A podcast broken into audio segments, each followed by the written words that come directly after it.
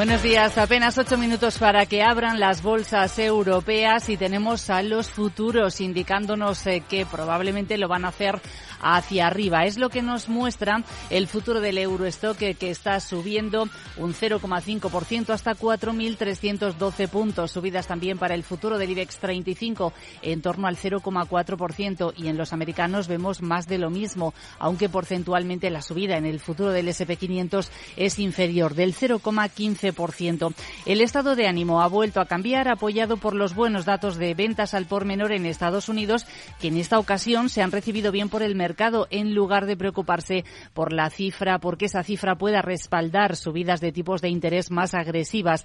Las ventas al por menor en Estados Unidos repuntaron el, eh, al máximo de casi dos años en el mes de enero, un 3%, frente a unas expectativas del 1,8%. En las últimas horas hemos escuchado a la presidenta del Banco Central Europeo, a Christine Lagarde, en el Parlamento Europeo, advierte de que la actividad económica sigue, débil y confirma que subirán los tipos de interés.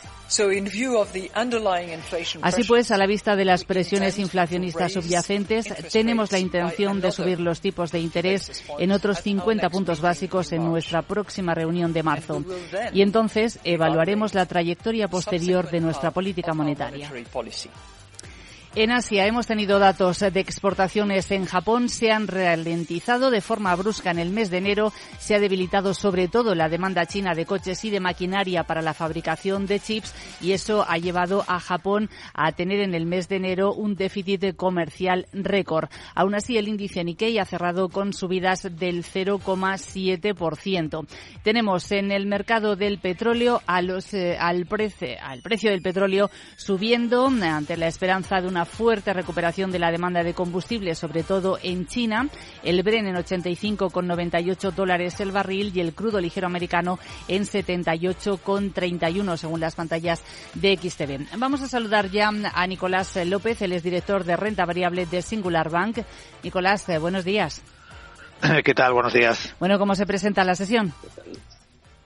Bueno, pues un poco como has comentado, pues con subidas en, los futuros, el que una nueva eh, sesión positiva. Hemos pasado algunas eh, sesiones en las que eh, ha habido un movimiento significativo otra vez al alza en la rentabilidad de, los bonos y eso pues ha frenado un poquito el, el, avance de las bolsas pero no las ha deteriorado ¿no? yo creo que por un lado el mercado eh, se ha puesto un poquito más en sintonía con los mensajes de los bancos centrales, eh, en particular en Estados Unidos, donde había bastante relajación, pues ahora eh, otra vez los mercados de futuros pues ya descuentan ¿no? esas dos o incluso posiblemente tres subidas adicionales que, le quedan a la Fed.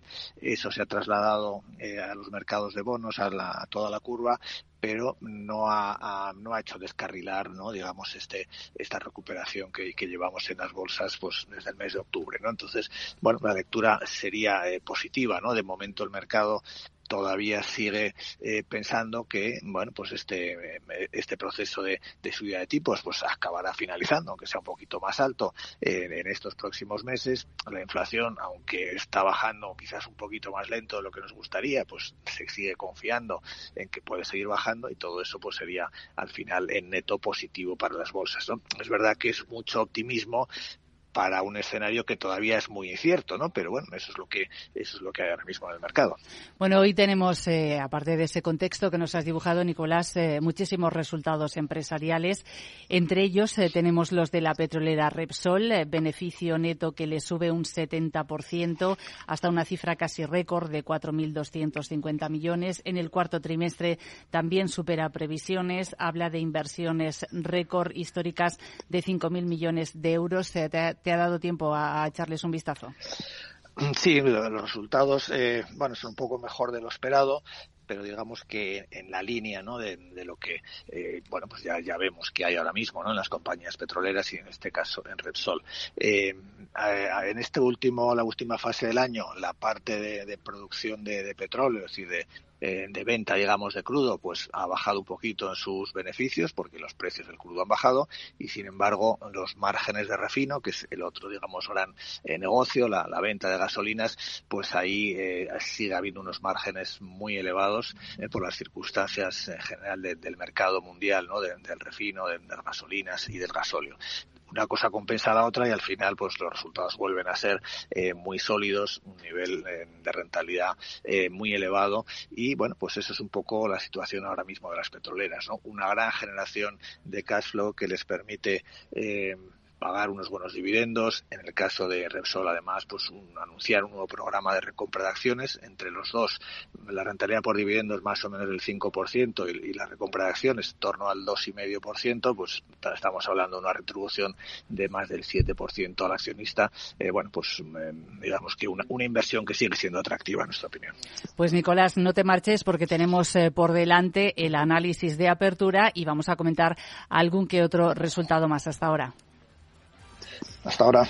Porque además eh, vamos a comentar eh, sin duda las eh, cuentas del gigante aeronáutico europeo de Airbus, que ha obtenido también el año pasado un beneficio récord de casi 4.200, casi 4.300 millones de euros, o los de Nestlé, que en este caso no ha, no ha alcanzado los objetivos, a pesar de que ha aumentado los precios, o los de la operadora Orange, las cifras del cuarto trimestre que han estado en línea con las expectativas y además ha establecido nuevos objetivos de cara a 2025. Prevé ahorrar 600 millones de euros y reducir inversiones hasta 2025. Pues así vienen las cosas. Enseguida vamos a ver cómo abren los índices y los analizamos.